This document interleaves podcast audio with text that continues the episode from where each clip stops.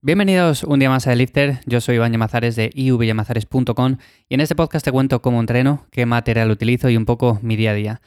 Hoy vamos a hablar acerca, lo primero de todo, de un tema que me habéis pedido, es el tema de alimentos y demás que suelo consumir en mi día a día, pero vamos a hablar del queso, básicamente porque hay unos cuantos quesos que podemos elegir, en concreto vamos a hablar de los del Mercadona y os voy a contar las peores opciones que siempre las tenemos ahí, bien visibles. Tenemos muchas cosas para elegir. Evidentemente os voy a contar las que más consumo yo, las que yo prefiero, las que considero que son buenas opciones, pero también están estas otras que son malas y por lo tanto, si tenéis la duda, bueno, pues está bien que lo aclare. También vamos a hablar de un tema de barras, de barras para entrenar, barras que son especiales para realizar ciertos ejercicios.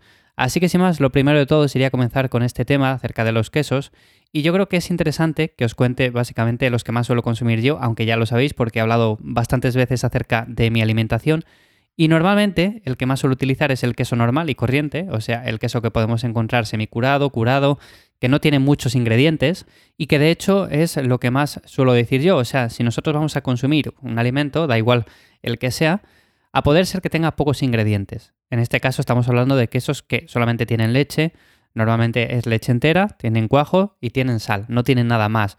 Evidentemente, cuanto más curado sea un queso, pues más densidad calórica va a tener y por lo tanto si estamos quizás en un periodo de definición, pues no nos interese tanto el meter este tipo de alimentos, sino que quizás nos interesa más un queso eh, semicurado o un queso fresco, o por ejemplo un queso fresco batido.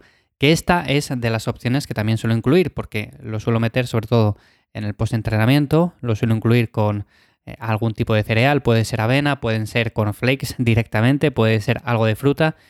Y lo bueno que tiene este es que es muy bajo en grasas, muy bajo en hidratos de carbono y tiene bastantes proteínas en comparación con los otros. Los otros también tienen, pero lo tenemos que ver en su conjunto. Estamos hablando de que el queso fresco batido posiblemente sean en torno a los 8 gramos de proteína por cada 100 y los otros estemos hablando de el doble o incluso más. Pero claro, los otros tienen mucha más grasa y de esta manera nos van a desplazar la grasa que podemos tomar de otras fuentes. Ya os digo que yo, por ejemplo, cuando estoy haciendo volumen, no hay ningún problema, pero es cierto que cuando estamos en un periodo de definición, pues tenemos que recortar bastante el queso que tomamos que sea curado y demás, porque al final se nos van a subir mucho las calorías. Así que estos serían los que más utilizo, queso fresco batido, el queso normal y corriente, el semicurado, el curado también, me gusta un montón. Luego está el queso Burgos, el normal, que también me parece una buena opción. Y luego tenemos otros, por ejemplo, que están ahí en una zona intermedia, por ejemplo, los que venden en lonchas, que pone queso light. Normalmente la marca que vende Mercadona es la de Entre Pinares. Y estos quesos, si bien es cierto que, a ver, no están mal del todo, yo considero que es mejor que sean, por ejemplo, de leche entera y ya está.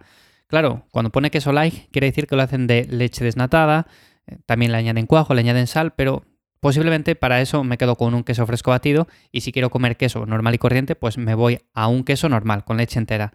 Así que yo estas opciones las catalogo más o menos como intermedias, principalmente por esto, porque como tienen leche desnatada, pues sí, se ha visto como que es más saludable, no tiene tanta grasa. Bueno, pero no tiene nada que ver, o sea, la grasa no es mala, la grasa es un macro más y de hecho es bastante interesante en ciertos momentos.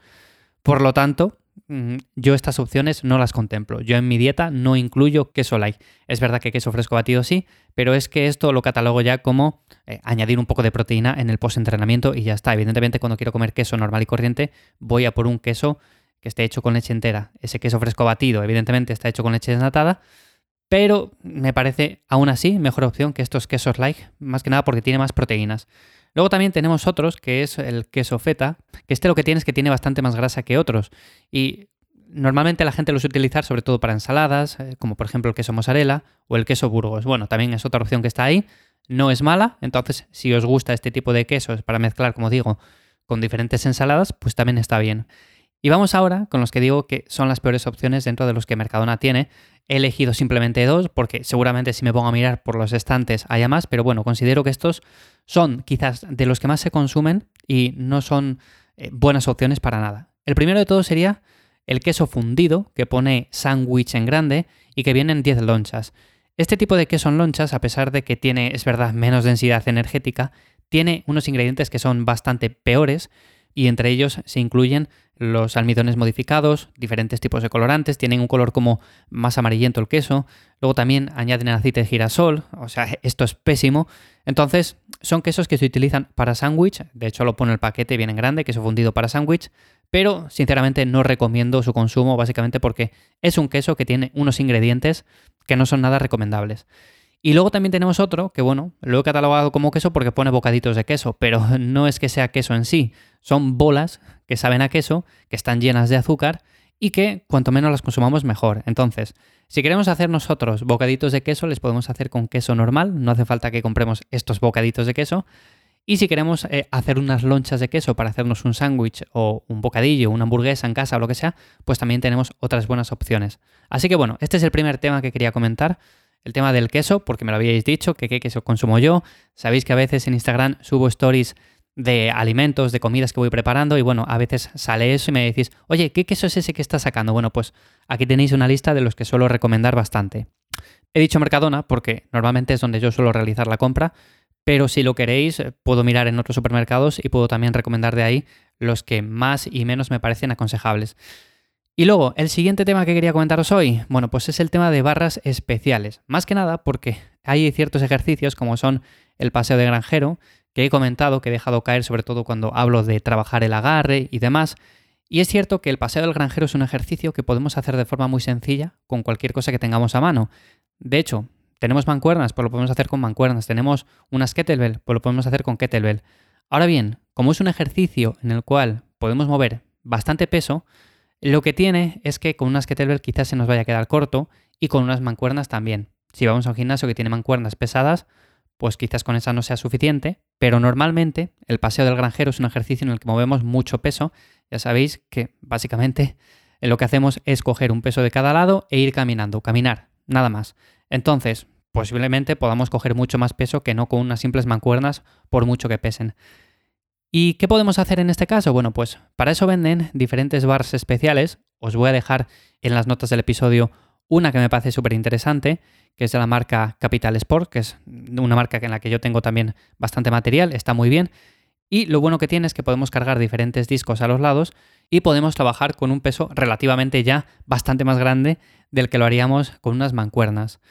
Estas barras a simple vista, como digo, le tienes el enlace en las notas, verás que tiene unas varillas para incrustar ahí las pesas, los discos, y son de unos 32 centímetros de largo. Con esto tenemos para meter muchísimos discos, y además si son discos de 10 kilos, pues podéis ver que podemos meter mucho peso. Luego el diámetro de la zona de agarre es algo que también está bien porque es de unos 3,5 centímetros y normalmente las mancuernas o las barras normales suelen ser de unos 28-30 milímetros. Entonces es un poco más gordito, y de esta manera trabajamos también el agarre, que por otra parte son unos 25 centímetros, entonces tenemos bastante margen. Al principio es cierto que podemos tener un poco de tembleque, se nos puede ir un poco eh, la inestabilidad hacia los lados, pero esto es cuestión de pillarle la técnica y de ir poco a poco metiendo peso. O sea, no tiene ninguna lógica que desde un principio metamos discos y discos y que intentemos hacer el ejercicio, porque seguramente se nos mueva para todos los sitios. Entonces, como digo, son unas barras que están bastante bien, están construidas en acero. Yo considero que si tenéis espacio para hacer este ejercicio, porque es un ejercicio que requiere de una esplanada para ir caminando, pues os podéis hacer con ellas y las vais a tener ahí para siempre. Y pesan más o menos unos 10 kilos, o sea, no pesan mucho, las podéis dejar guardadas en cualquier lado. Así que nada, estas son las que recomiendo más que nada porque para aquellos que tenéis un gimnasio en casa, que estáis entrenando ahí, eh, que queréis haceros poco a poco con material y que no os gusta esto de hacer, por ejemplo, ejercicios como el paseo del granjero con unas mancuernas, de ir metiendo discos ahí, que muchas veces las mías, en este caso, son de meter discos también, pero tienen un espacio bastante limitado. Estos, al poder meter la carga de manera vertical, o sea, los discos apilados uno encima de otro, pues tenemos mucho más espacio y podemos hacer que cada barra pese mm, en torno quizás a 80 kilos, 90 kilos, 100 kilos, o sea, sin ningún tipo de problema. Así que, en este caso, son de los que más recomiendo.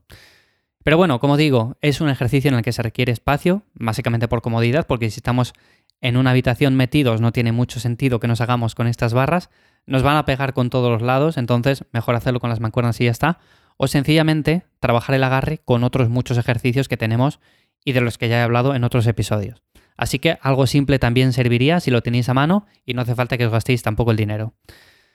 Nada más en el episodio de hoy, espero que como siempre te haya resultado interesante o de ayuda y ya sabes que me puedes encontrar en arroba ivyamazares, tanto en Instagram como en mi web ivyamazares.com. Sin más, nos escuchamos en el siguiente. Chao.